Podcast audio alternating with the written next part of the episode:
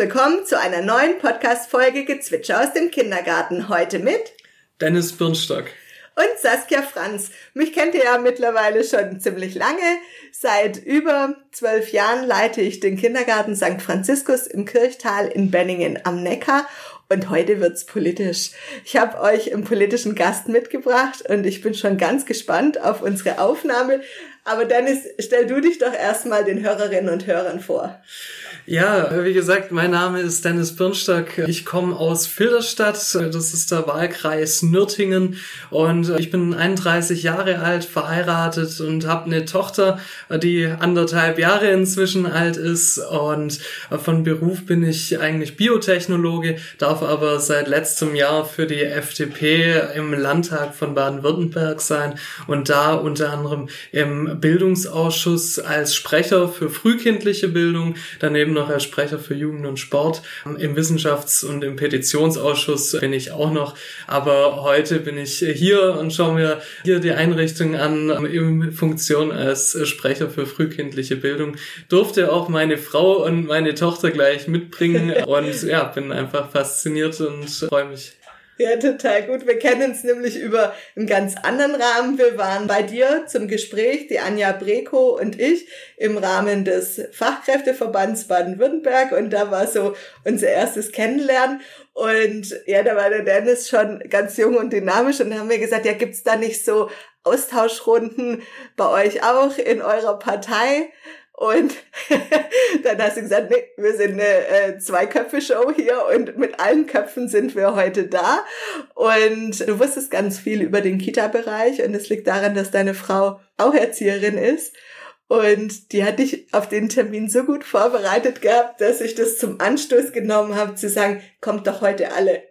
Ja, genau, äh, das hat, äh, hat mich sehr gefreut. Also einmal auch den, dass ihr dann Kontakt gesucht habt. Ich mhm. glaube, das ist ganz wichtig, dass für die Fachkräfte in den Kitas, dass da auch, äh, dass es eine Lobby gibt, die dafür wirbt. Und insofern fand ich es gut, dass ihr da, dass wir da den Austausch hatten und insbesondere dann auch, dass ich mir heute so eine vorbildliche Kita wie eure mal anschauen durfte. Und, und natürlich, meine Frau berät mich sehr gut.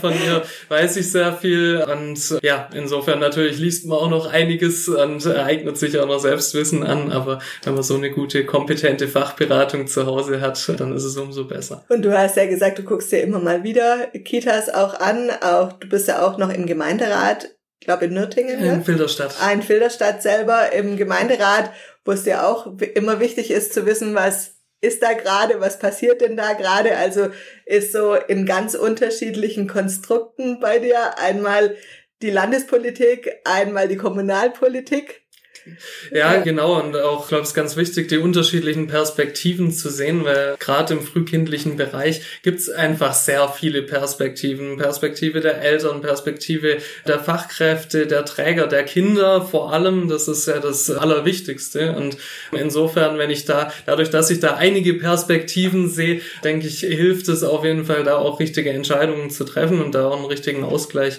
nachher zu finden. Aber ja, genau. Also insofern finde ich ich das ganz wichtig und komme auch gut rum unter den Kitas, weil ich finde eben auch wichtig, mir vor Ort ein Bild von zu machen, gerade auch was dann die Fachkräfte vor Ort mir mitteilen und dass man da einfach ein Gefühl für kriegt. Das, ja. Und ich finde es total wichtig, dass die Basis eine Stimme kriegt. Ich finde, es war jetzt ganz lange so, dass die Basis ganz wenig gehört wurde. Ich finde, dass es immer noch zu wenig ist, auch in der Politik immer noch zu wenig ist wenn die Politik drüber redet, sie zieht die Basis mit ein, meint man meistens die Fachberatung, aber selten die Kita-Leitung oder noch seltener die pädagogische Fachkraft. Und wo ich sage, ja, aber das sind die Menschen, deren Alltag wir gerade verändern wollen oder deren Alltag wir mitbestimmen wollen oder die Politik den Alltag gerne mitbestimmen möchte, damit es in den Einrichtungen besser läuft. Ja. Ja, also ich denke, das ist ganz wertvoll. Die Erfahrung muss man eigentlich nutzen, die die Fachkräfte, die die äh, Kita-Leitungen mitbringen und auch allein was Kita-Neubauten angeht. Oftmals, da werden manchmal Fehler gemacht bei, äh, beim Bau, äh, was eigentlich nicht sein kann, wo nachher Oberlichter sind ohne Beschattungsmöglichkeit und den ganzen Raum dann nachher aufheizen. Als ein Beispiel, wo vielleicht, wenn man mal wirklich eine Fachkraft aus der Praxis gefragt hätte, die einem das hätte sofort beantwortet beantworten können, dass es da zu Problemen kommt. Insofern glaube ich, ist dieser Austausch ganz wichtig.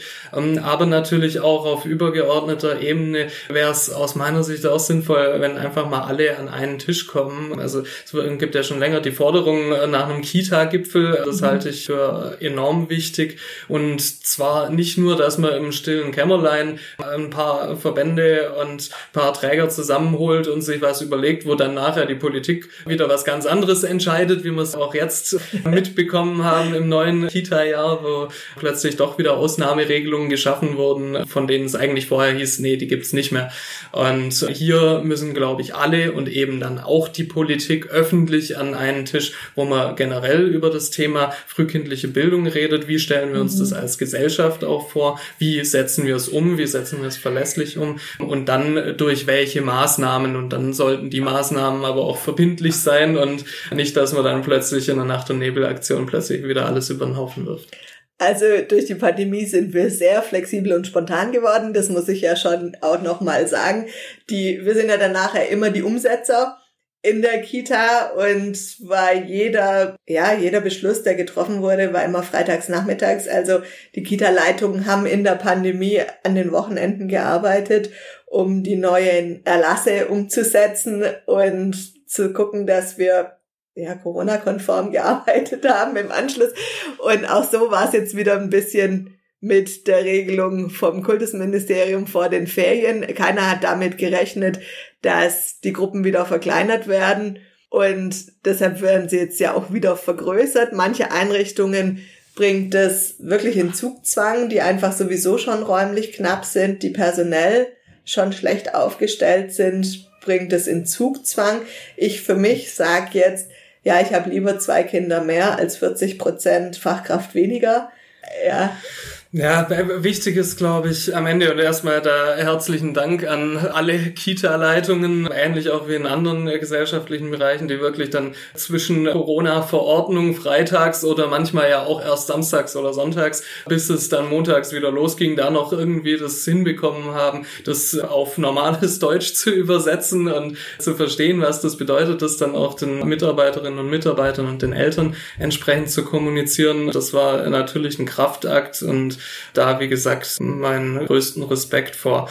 Wichtig ist, glaube ich, auch, dass wir nicht die Situation immer schlechter machen. Also mhm. was ich so wahrnehme, ist einfach, dass das viele der Fachkräfte, gerade dort, wo eben auch schon Personalmangel herrscht, einfach ihren eigenen Ansprüchen nicht mehr an ihren Beruf gerecht werden können, den Kindern nicht mehr gerecht werden können. Und gerade in dem sozialen Bereich, ähnlich ja auch wie in der Pflege, führt das dann halt äh, dazu, dass man nachher an seinem Job äh, keinen Spaß mehr hat und im Zweifel dann auch die Kita verlässt, wohin auch immer. Und das darf definitiv nicht das Ziel sein. Und da müssen wir natürlich aufpassen. Und äh, da sehe ich schon auch äh, die Vergrößerung der Gruppengrößen, sehe ich da schon sehr kritisch. Ich glaube aber auch und muss ich dann als Politiker natürlich auch die verschiedenen Perspektiven zusammenbringen und überlegen, irgendwo müssen wir natürlich auch Kompromisse finden und Lösungen finden, dass wir auch allen Seiten in gewisser Weise gerecht werden können. Und das ist natürlich die Schwierigkeit, die mhm. Herausforderung, aber auch die Aufgabe von Politik und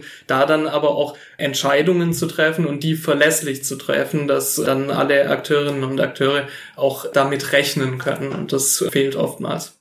Meine Sorge, so als Basis, wäre jetzt die größte oder die größte Sorge, die ich habe, ist bei jedem Zugeständnis, das gemacht wird, sei es im Personalschlüsselunterschreitung, sei es im Hilfskräfte einstellen oder sei es im mehr Kinder nehmen, ist alles für einen gewissen Zeitraum in Ordnung. Aber es ist nicht absehbar. Also das ist einmal der Punkt. Es ist nicht absehbar, wie lange muss es sein.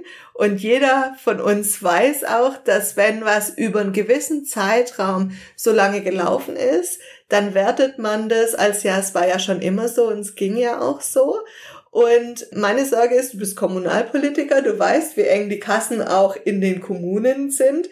Meine Sorge ist, dass ich, selbst wenn ich mit Fachkräften besetzen könnte, ich nachher nicht mehr mit Fachkräften besetze, weil alles andere wäre ja günstiger. Die Gefahr, die Gefahr besteht absolut und äh, da müssen wir aufpassen, dass, dass das nicht so kommt. Wir, wir müssen eine ausreichende, gute Qualität im frühkindlichen Bereich sicherstellen. Also für uns äh, drei Demokraten gehört zur FDP. Äh, für uns ist der Slogan weltbeste Bildung. Die wollen wir für unsere Kinder und die fängt eben nicht erst an der Schule, in der Schule an, sondern bereits im frühkindlichen Bereich eigentlich bereits mit der Geburt. Und insofern brauchen wir hier definitiv eine gute Qualität. Was man trotzdem nicht vergessen darf, ist auch das Thema Vereinbarkeit von Familie und Beruf, was da auch mitspielt. Das ist dann natürlich der Begriff Betreuung. Und ich glaube, wir müssen definitiv eine verlässliche Betreuung sicherstellen, weil sonst ist nachher den Familien auch überhaupt nicht geholfen. Und dann aber unseren entsprechenden Qualitätsanspruch an die frühkindliche Bildung haben. Deshalb ist es auch richtig und wichtig, dass der Orientierungsplan weiterentwickelt wird und dass auch da die Standards entsprechend verbindlich festgelegt werden. Aber, aber die müssen dann, also da muss man natürlich aufpassen, dass diese Standards nachher umsetzbar sind. Ja, genau. Also deshalb lache ich so, weil es ist natürlich toll, in so einer Phase jetzt einen Orientierungsplan neu zu entwickeln. Wir haben auch eine ganze Podcast-Serie über den aktuellen Orientierungsplan gemacht. Wir haben den mal aufgedröselt, was steht denn da schon alles drin. Und der ist in vielen Teilen schon richtig gut. Und das neue große Thema ist ja Inklusion in dem neuen, in dem neuen Orientierungs- und Bildungsplan. Und der nächste Bildungsplan muss ja immer ein bisschen mehr haben. Es ist wie bei der Konzeptionsentwicklung auch. Wenn ich das gleiche reinschreiben würde, wie das, was ich jetzt habe, bräuchte ich ja keinen neuen. Also hat eine Weiterentwicklung immer ein bisschen mehr Ziel und ein bisschen einen höheren Ansatz. Aber kann ich denn gerade aktuell einen höheren Anspruch überhaupt leisten im Fachkräftemangel. Also ich finde schon, dass sich das ein bisschen widerspricht zu sagen, wir hauen jetzt hier einen Orientierungsplan raus, wir setzen hier ganz schön viele Gelder frei dafür, dass der Orientierungsplan weiterentwickelt wird mit Wissenschaftlern und ähm, vielen studierten Menschen um nachher was zu entwickeln, was überhaupt nicht umgesetzt werden kann. Und zack, haben wir die Verbindlichkeit des Orientierungsplans nicht mehr gegeben. Ja, da, da gebe ich dir recht. Und ich glaube, wir müssen als erstes, und das, da muss die Priorität drauf liegen, dass wir die Standards, die wir jetzt schon laut dem aktuellen Orientierungsplan einhalten sollten, dass wir das hinbekommen, die einzuhalten. Eine Weiterentwicklung ist immer gut und richtig, wie gesagt, äh, finde ich auch richtig, äh, dass er weiterentwickelt wird. Aber wir müssen halt dran denken, wie kann kann es umgesetzt werden. Und da muss man sich dann schon auch überlegen, äh, ob es da vielleicht zweistufig funktioniert, dass es halt gewisse verbindliche Standards im Orientierungsplan gibt, die es definitiv über alle Kitas hinweg, über alle Betreuungseinrichtungen hinweg sicherzustellen gilt. Und dann, sage ich mal, noch so Bonusprogramme, was natürlich, wenn man ausreichend Ressourcen hat, was dann noch wünschenswert ist, was dann auch perspektivisch langfristig gesehen, wenn wir hoffentlich auch wieder eine bessere Personalsituation haben, was dann vielleicht irgendwann in der Zukunft auch noch verbindlich werden kann. Ähm, aber generell müssen wir da aufpassen, das, da kommen wir auch zu dem Thema Rechtsanspruch auf Ganztagsbetreuung im Grundschulbereich, wo ich es auch schwer finde, wenn wir mhm. den aktuellen Rechtsanspruch nicht wirklich bedienen können, äh, da jetzt einen neuen Rechtsanspruch zu haben. Und da, und das hattest du gerade vorher ja noch gesagt, da müssen wir auch generell uns überlegen, wie man das mhm. auf eine richtige Finanzierung auch setzen. Also da muss man auch das nochmal neu aushandeln zwischen Bund, Land und Kommunen. Lass uns noch mal ganz kurz zum Orientierungsplan zurückkommen, weil die Gefahr ist ja, dass da der nächste Frust entsteht. Also dann wird es so sein, dass alle Einrichtungen die Druckvorlage kriegen. Wahrscheinlich wird es wieder Fortbildungen zur Einführung des Orientierungsplans geben. So war es zumindest vor zehn Jahren. Ich stelle mir vor, dass es so ähnlich wieder auch ablaufen wird.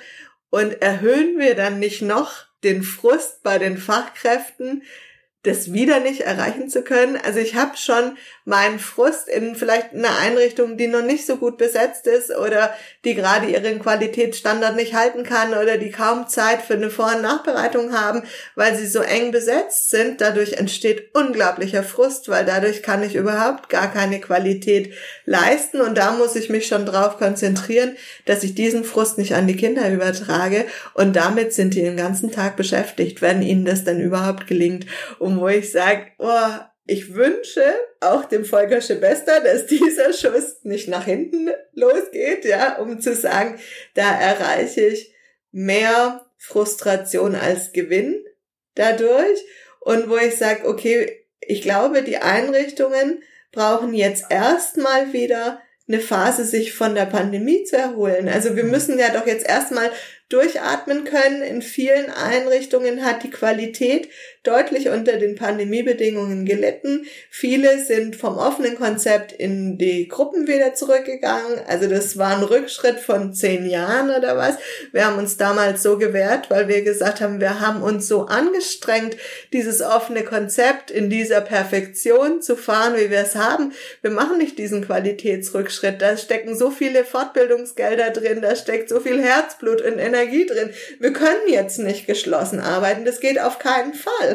Und zu sagen, viele sind aber so regelkonform gewesen, dass sie gesagt haben, wir arbeiten geschlossen, uns ist das Geschlossene noch überschaubarer als in Kohorten zu arbeiten und die brauchen jetzt erstmal wieder Unterstützung und Aufbauhilfe. Ja, äh, gebe ich dir absolut recht und man muss natürlich aufpassen, dass das kein Schuss nach hinten wird, sondern dass man hier auch, sage ich mal, in der Verbindlichkeit oder bis es verbindlich umzusetzen ist, dass man da, sage ich mal, auch ausreichend Zeit äh, gibt den einzelnen Einrichtungen. Mhm. Manche sind, sage ich mal, da auch besser und manche weniger gut aus der Pandemie gekommen und brauchen von dem her mit Sicherheit unterschiedlich viel Zeit. Aber ähm, trotzdem im mhm. Grundsatz mhm. finde ich es richtig. Wir haben es ja auch äh, im schulischen Bereich mhm. Bildungspläne, die regelmäßig fortgeschrieben werden. Mhm. Und insofern der Orientierungsplan ist ja quasi der Bildungsplan für den frühkindlichen Bereich. Und insofern sollte auch der regelmäßig fortgeschrieben werden. Ein Beispiel Beispiel aus meiner Sicht das Thema Digitalisierung, was mhm. eben im alten Bildungs-, äh, im alten Orientierungsplan ja noch nicht eine Rolle gespielt hat, mhm. aber in der heutigen Welt der Kinder einfach eine Rolle spielt und insofern natürlich mhm. auch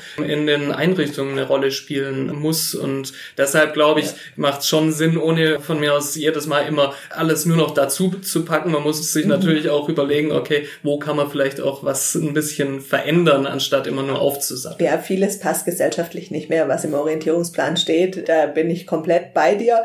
Das ist einmal, wie du gesagt hast, das Thema Digitalisierung und zum anderen ist es das Thema Kinderrechte, Partizipation, die große Teilhabe der Kinder. Und ja, wir haben ja vor zehn Jahren nur vom Bild vom Kind geredet. Ja, da mussten wir ja wegkommen von dem Nürnberger Trichter und das Wissen soll reingenommen werden. Und jetzt sind ja viele der Familien auch ja, soweit, dass sie sagen, wir erziehen unser Kind bedürfnisorientiert. Also die Bedürfnisse der Kinder spielen heute eine ganz andere Rolle. Und wer sich schon länger mit dem Thema Bedürfnisse auseinandergesetzt hat, auch in der Erziehung, der weiß auch, dass es nicht ausschließlich die Bedürfnisse der Kinder sind, sondern auch die Bedürfnisse des Erwachsenen. Wir können unsere Bedürfnisse schon ein bisschen besser regulieren, als es die Kinder können. Und das gilt dann einfach nachher im Kindergartenalltag in Einklang zu bringen und zu sagen, ja, wie können wir die Kinder in ihren Bedürfnissen unterstützen, ohne unsere eigenen Bedürfnisse ganz zu vernachlässigen und das alles nur da drauf zu bringen. Und du hast nochmal gesagt, naja, deshalb reden wir über Betreuung. Also klar, der Orientierungsplan bildet nochmal ab. Die frühkindliche Bildung ist eine Bildungsanstalt. Es ist keine ausschließliche Betreuungsanstalt und dafür ist er wirklich wichtig, der Orientierungsplan, um zu sagen, wir haben so viele Jahre dran gearbeitet, dass wir Bildungseinrichtung sind und das gibt der Orientierungsplan preis. Und dann ging es nochmal um die Betreuung.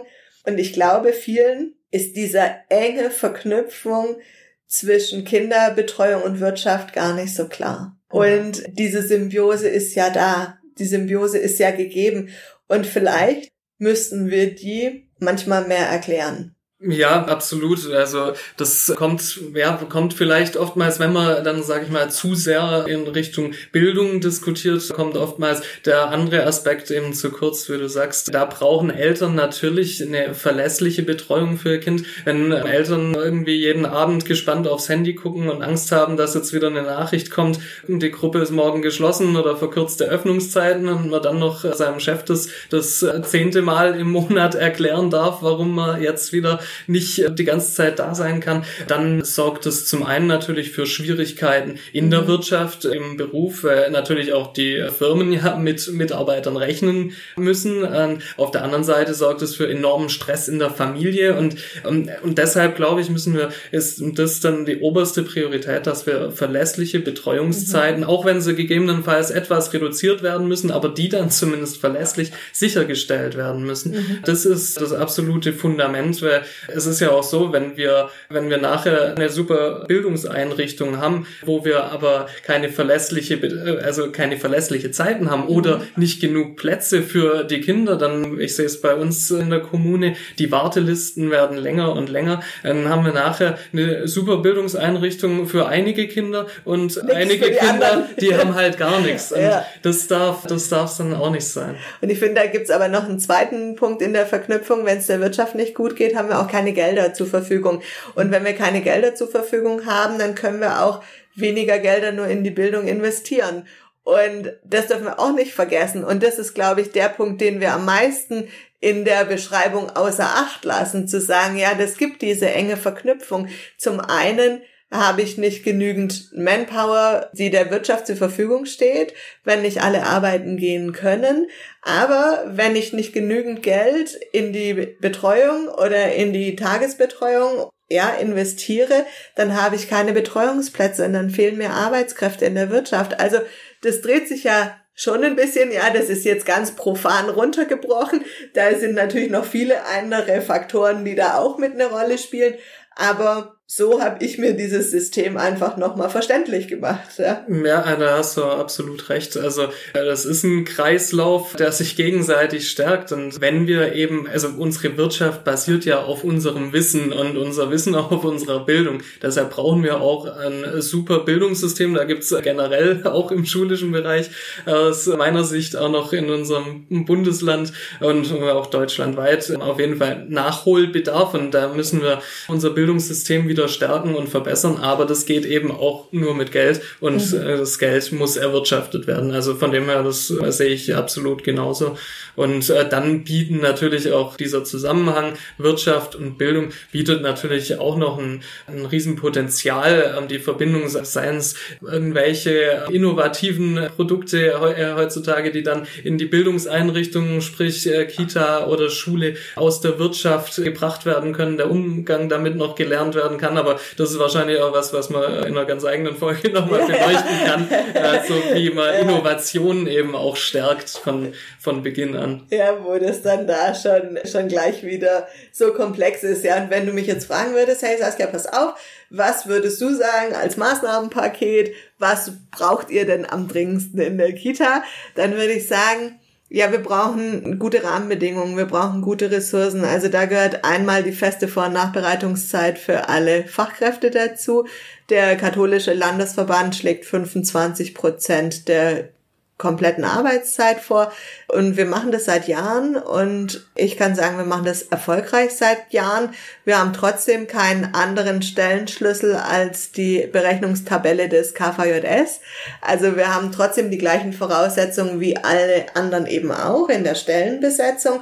Und man kann das hinkriegen mit den 25 Prozent Vor- und Nachbereitungszeit in der Zeit. Und dann muss ich natürlich sagen, ja, wir brauchen dringend Wirtschaftskräfte. Also Essen und alles rund um die Küche kann eigentlich nicht von pädagogischen Fachkräften erledigt werden. Da brauchen wir unbedingt Unterstützung.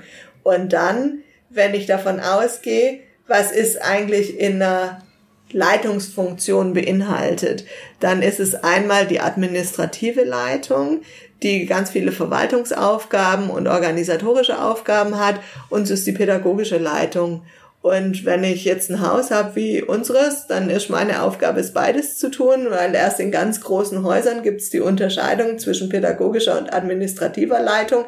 Und dann brauche ich eine entsprechende Leitungsfreistellung. Jetzt habe ich das natürlich zum Volker Schwester schon gesagt, dann schlägt er die Hände über den Kopf zusammen und sagt, für die Leitungen haben wir schon so viel Geld ausgegeben und noch kein Geld ist irgendwo so viel hingeflossen wie in die Kindergartenleitungen. Baden-Württemberg hat ja dieses starke Leitung, starke Kita.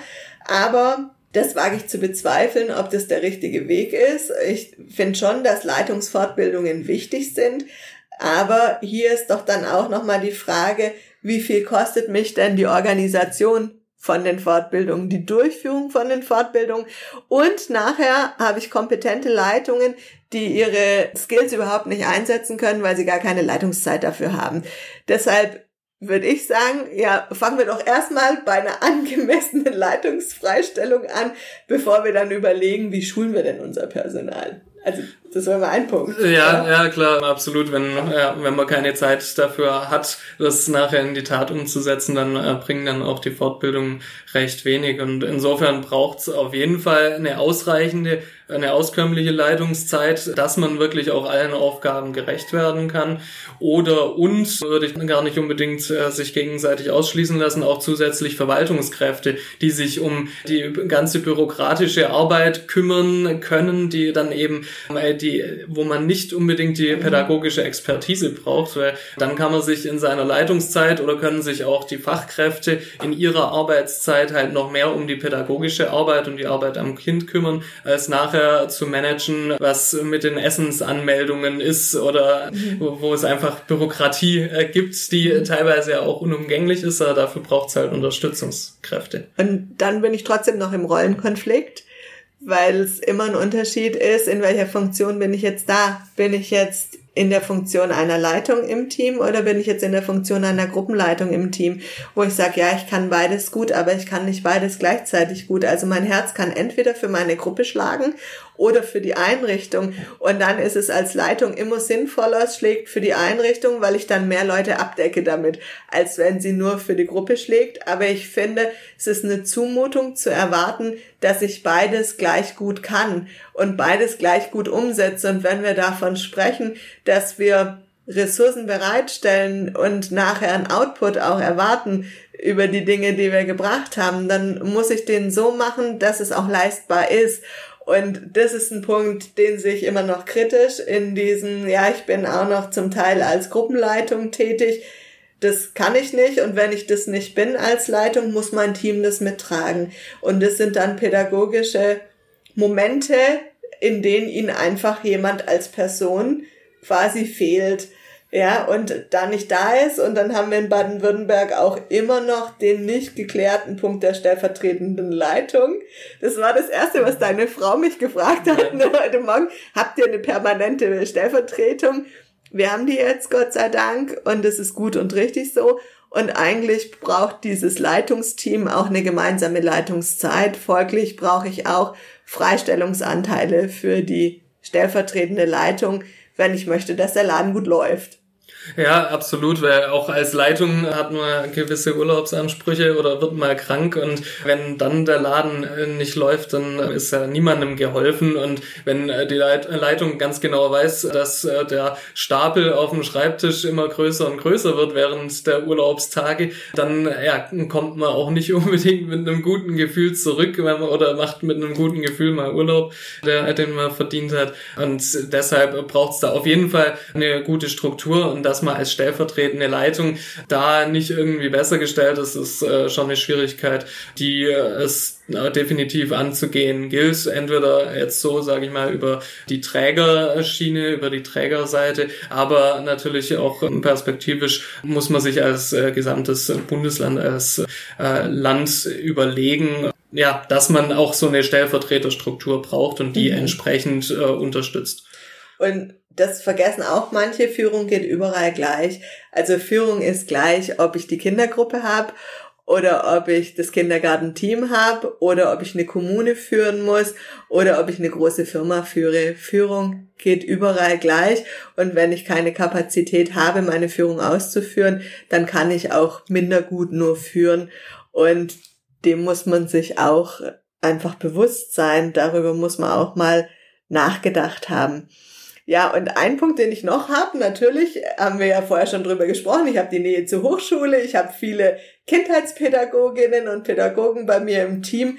Ich würde mir wünschen, dass die Kindheitspädagogen in den Einrichtungen bleiben können, weil die ja angemessen bezahlt werden in ihrer Zeit im Kindergarten. Ich habe ganz viele tolle Menschen hier sitzen, die sagen, boah, ich würde so gern in der Kita arbeiten und das ist voll mein Ding, aber bin ich denn nur in der Kita mit meinem abgeschlossenen Studium richtig? Und von diesem gesellschaftlichen Punkt müssen wir wegkommen. Das ist, heißt, ich bin nur in der Kita tätig, sondern es muss sagen, hey, ich bin in der Kita tätig und jeder sagt, boah, das ist ja toll, du arbeitest in der Kita und ich brauche diese gesellschaftliche Anerkennung und die funktioniert einfach nur über eine höhere Eingruppierung der Kindheitspädagogen. Ja, also das hat ja zwei, äh, zwei Aspekte. Einmal das Thema Wertschätzung, mhm. ähm, dass man wirklich eben auch den frühkindlichen Bereich als äh, Bildungsarbeit wertschätzt. Und da bin ich mal gespannt auf die Image-Kampagne äh, des Landes, die ja zum Erzieherberuf jetzt eigentlich, dachte ich, als zum Ende des Jahres rauskommen soll. Äh, bin gespannt, wann sie kommt und wie sie dann aussieht. Also unser Film geht nächste Woche an Start. Also wir okay. werden gedreht von der Kampagne. Ah, okay. Und da muss ich sagen, ich bin überhaupt gar kein Fan von Image-Kampagnen, die groß aufgezogen werden, weil ich bewerbe mich nicht für einen Träger, sondern ich bewerbe mich für eine Einrichtung und ich finde, die Träger müssten mehr für ihre Einrichtungen werben.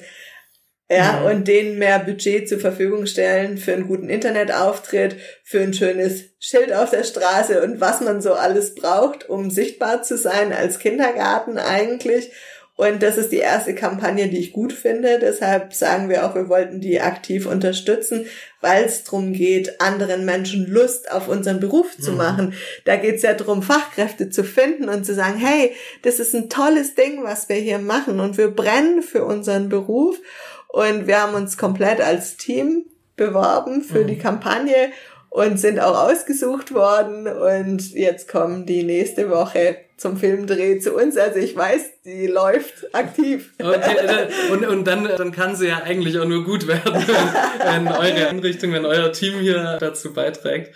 Ja, aber das kann natürlich immer auch nur ein Teil dazu, ein Teil sein. Auch ein Teil natürlich trotzdem, wenn dann nach außen getragen wird, dass vielleicht in der gesamten Gesellschaft irgendwie mehr Wertschätzung, dass es mehr Wertschätzung gibt, weil ähm, es gibt ja nach wie vor leider noch genug Leute, die halt trotzdem den Eindruck oder oder der Meinung sind, äh, ja, es wird gespielt und gebastelt und ein bisschen gesungen und gut ist und wir wissen gar nicht, was für eine pädagogische Arbeit dahinter steckt. Und insofern ist das sicher richtig und wichtig und müssen wir natürlich auch, so wie das Thema auch äh, beispielsweise im Landtag behandelt wird, dadurch kann man auch Wertschätzung ein, äh, ausdrücken und da nimmt sich das Kultusministerium aktuell immer sehr zurück. Immer wenn ich Anfragen an die Landesregierung äh, stellt zu dem Thema, kommt immer als erstes, ja eigentlich sind wir dafür nicht zuständig zuständig. Und, aber wenn man da einen Bildungsauftrag drin erkennt, dann sollte man sich schon auch zuständig fühlen in gewisser Weise und sich dazu Gedanken machen. Und der andere Punkt ist natürlich, dass man, wenn man gute Fachkräfte haben will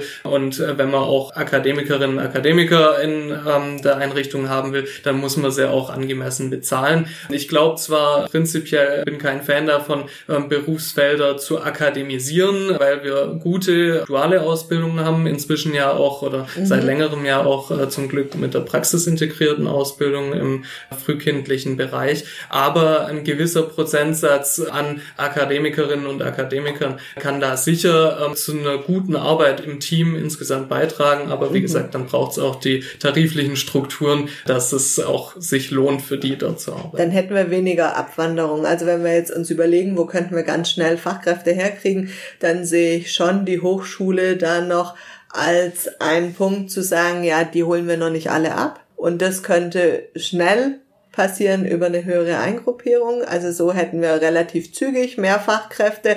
Und das andere, ja, du hast recht, Baden-Württemberg war jahrelang Vorreiter mit der praxisintegrierten Ausbildung. Und die ist auch großartig. Ich bin absoluter Fan der praxisintegrierten Ausbildung.